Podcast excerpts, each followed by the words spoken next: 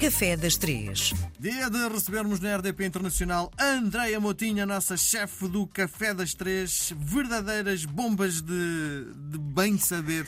É aquilo que nos traz todas as vezes que conversamos. Viva Andreia, bem-vinda! Olá, bom dia. E bombas calóricas também. Isso, isso. Ah, ah, é possível, não é? Fazermos eh, coisas eh, boas sem ser tão monstruosamente calórico, não é? Vou Claro. lembrar uma coisa que falaste aqui há pouco tempo, as farófias, que não é assim tão agressivo, não é? Bem, exatamente, exatamente. Mas a receita de hoje é. É? Pelo menos a receita que eu trago. Atenção, há outras linhas que podem ser mais saudáveis, mas hoje, Hum. para ter certeza de alguns, hoje trago a massa brioche. Isso. Massa brioche não é uma coisa muito agressiva. Ah, mas a minha é a francesa, ou seja, leva muita manteiga. Manteiga, bolo, colesterol. Vamos embora então, conta-me lá. Massa brioche é conhecida sobretudo por causa dos croissants.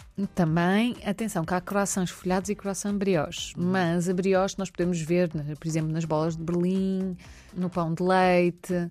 Eh, são essas massas, é uma massa ah, que leva uma levedação muito importante, como ao pão, ah, mas leva também ovos e manteiga. E logo aqui já descarrila um pouco.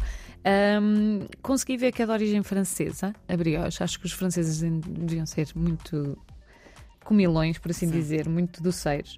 Como nós também, a nossa pastelaria tradicional ah, também é muito, muito pesada, mas é mais na base do açúcar e nos ovos. Eles é a manteiga em primeiro lugar. Devido à quantidade de ovos e manteiga que geralmente esta massa leva, torna-a bem fofinha. Ok, nós conseguimos comer aqueles pão de Deus, era isso que me estava na cabeça, eu não conseguia, com o coco por cima. Ah, também é brioche, os cinnamon rolls, que hoje em dia está muito na moda, também é a base de uma brioche. Ou seja, há muita, muita coisa eh, em que conseguimos eh, tirar, ou como nós dizemos na gíria em pastelaria, conseguimos sacar de uma massa brioche. Depois basta dar um formato diferente, ou colocar um creme pasteleiro, ou outras coisas que fica logo outro tipo de produto completamente diferente. Como estava a dizer, a minha é difícil, ou seja, a receita que eu irei partilhar na rede social estão mais do, podem pesquisar outras com mais fácil ou com menos manteiga para conseguirem trabalhar. Como quanto mais manteiga, mais difícil trabalhar, porque a temperatura da manteiga, aquela derrete, é praticamente a temperatura, de- pelo menos das minhas mãos.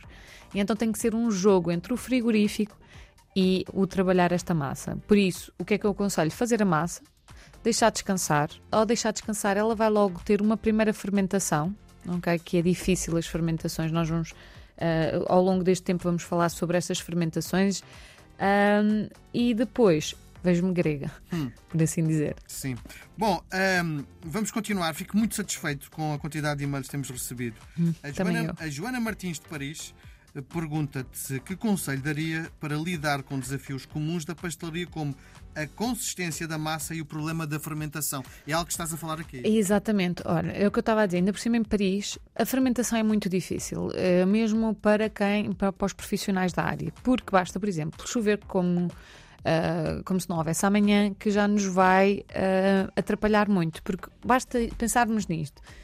Ah, eu tenho a farinha aberta e choveu muito, logo a umidade que vai estar no sítio onde eu vou estar a trabalhar vai ser muito alta. Logo, se eu utilizar a mesma percentagem de água que usava, imagina quando há uma seca, mas a farinha já está úmida, percebes o que eu quero dizer? Ou seja, a percentagem que ela vai ter de água eh, vai ser superior. Ou seja, é sempre aqui uma ginga-joga e ter atenção eh, ao tempo, não é? Se tiver mais seco, talvez juntar um bocadinho mais de água.